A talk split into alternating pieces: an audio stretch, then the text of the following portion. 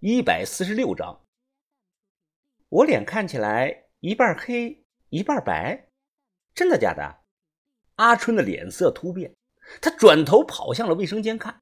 我放下锤子跟了过去，看着镜子中自己的脸，阿春的脸色变得极其的难看。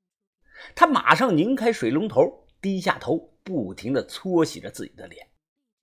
他抬起头，眼睛一眨不眨的盯着镜子看。洗了后，情况非但没有好转，反而看起来更严重了，更明显了。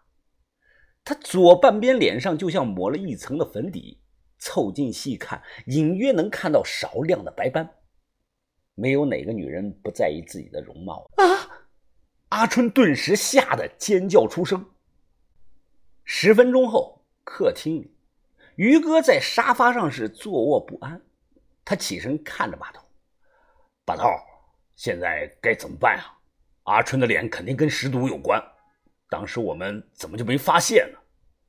阿春也咬着牙看向了把头，王把头，师傅让我替你们做事，现在我出了事，你们一定要想个办法，我的脸绝对不能变成这个样子。阿春姑娘，不要着急。还不一定和古墓里的尸体有关，你有没有量过体温呐？阿春摇了摇头。那你现在赶快量一下，只要不发低烧，应该就不是。我跑着去找旅馆的老板借了温度计，结果不是太好。阿春量了后，发现自己发低烧了，三十七点八度。阿春他没有碰尸体。那个棺材里的黑水，我和把头都认为是古代的防腐液。这种棺液我们以前都接触过很多，这可不是闹着玩的。尸毒不懂的人会感觉到很陌生、很遥远，只有懂的人才知道这个玩意儿的可怕。有些人嘴硬，这类人一辈子也不会相信有尸毒这种东西。把头存了焦爷的手机号，当下赶快打了过去。哎。把头忙说：“啊，是郑和呀，你师傅呢？我是王先生，找他有急事儿。哦，我师傅跟着旅游团上折多山了，大概傍晚能回来。王把头啊，他回来我让他给你回电话吧。郑和呀，一定要快呀，此事耽误不得。这么急啊？那要不我现在上山去找他吧。”看能不能找到，那是最好不过的。麻烦你了，郑和。挂了杨正和的电话，把头又打给了一个我许久未见的熟人湘西赵爷。赵爷定居在云南壮族苗族自治州一带，他的声音依旧听起来是那样的苍老十足。啊，尸毒，老伙计呀，你确定？那个玩意儿可不好碰到啊！可一旦碰到，就倒霉了呀！把头忙在这头说：“啊，基本上能确定。赵爷啊，你有类似的遭遇，还请帮忙想个办法吧。”啊，我想个办法。赵爷在电话中沉默了有半分钟。呃，急性的。没办法呀，当初要是有办法，我也不会砍了自己的手啊。要是慢性的，我们湘西这里有个偏方，你可以试一下。赵爷，你说，我们都听着呢。哦，我这个偏方啊，分三份用三个礼拜。第一个礼拜最关键，要用十斤公牛尿。混合十斤童子尿，配上温水坐浴，不能见风，要单独待在屋里，不要见外人，需要找个人专门的照顾。第二个礼拜，把那个桃树叶和鲜薄叶上蒸锅蒸，主要利用真气去去毒，早晚各一次啊。如果熬过了前两个礼拜，情况没有进一步的恶化。最后一个礼拜就是饮食调理和吃草药了。药方是犀角粉、生麻、甘草、鸭头、菖蒲、甘肃、防风。这个方子里啊，犀角粉是最重要的，菖蒲呢少放一点啊，其他你们看着来就行。早中晚各服一次，连服一个礼拜。如果觉得太苦吃不下，可以适当加点糖。就这些了，记住了没有啊？把头谢过赵爷，说记住了。上午还没有什么，到了中午，阿春的状况开始恶化。他趴在卫生间的池子里，把早上吃的那点东西全都吐了出来。最后吐的脸上血色也没有，还会时不时的干呕。杨正和在折多山上找到了焦爷，而焦爷告诉我们一个不一样的方子。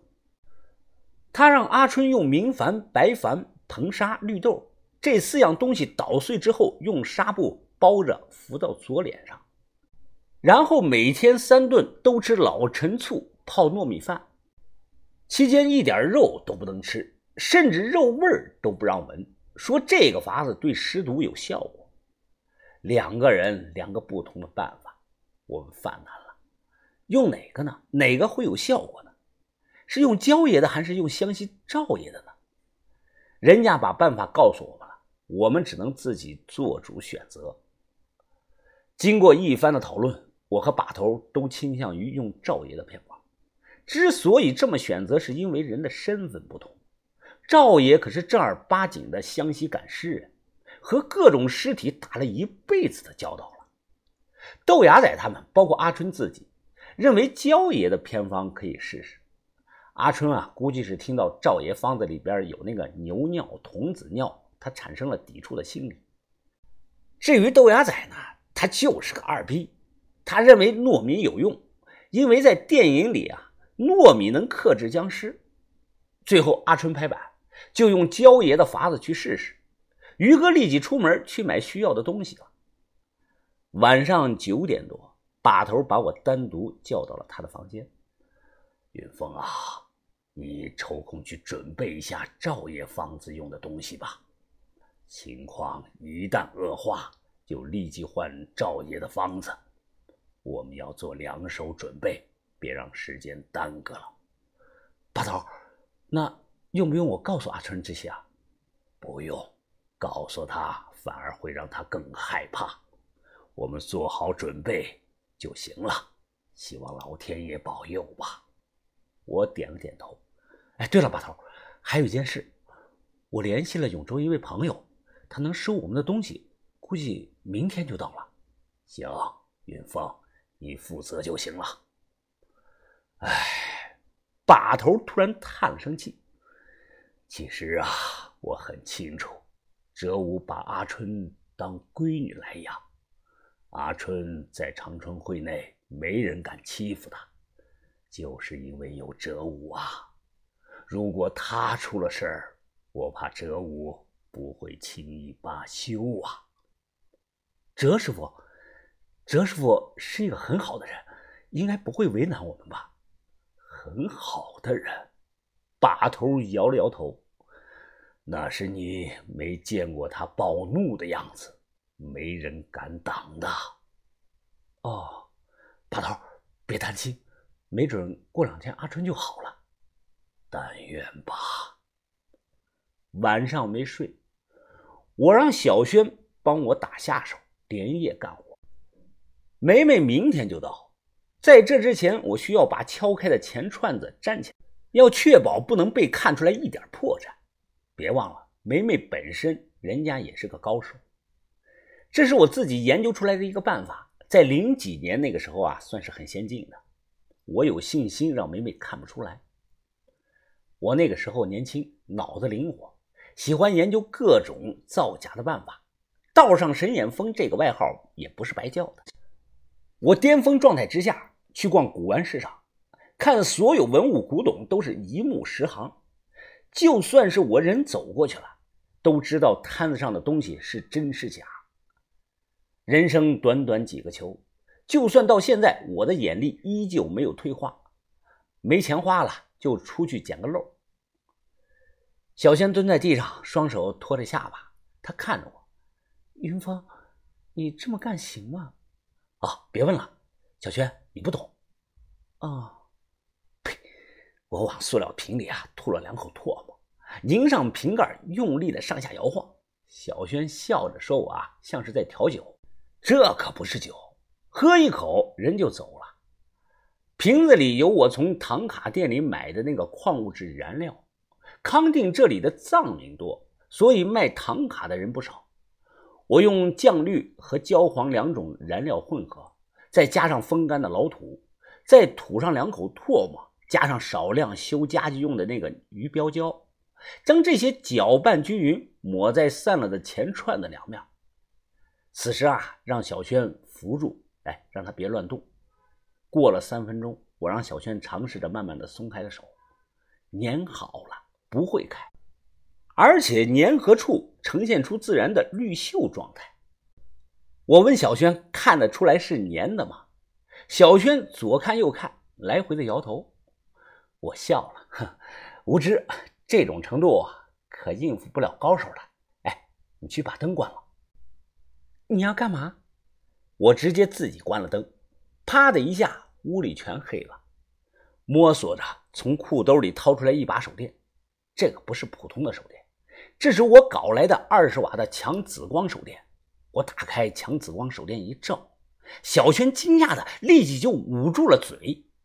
只见。黑暗中，刚粘好的钱串子的结合处出现了很多奇怪的小白点其他地方没有，只有结合处有这些白点这些是什么呀？小轩问我。我说啊，是鱼标胶。如果用五零二，在紫光下看的会更加明显。那那可怎么办呀？这，我说别急，有办法。茶壶里有那种很厚的白水垢，知道吧？把这个玩意儿刮下来揉碎，再从别的钱串子上轻轻的刮上一层浮锈下来，混合以后用牙刷蘸上清水，轻轻的刷上去。这样一来呢，在强紫光灯下就会看到那些胶水留下的小白点慢慢的消失了，看不到了。这个法子不但能骗过肉眼，还能骗过仪器，加上我用的画唐卡的纯矿物燃料。就算是靠近鼻子闻，也闻不到任何刺鼻的味道。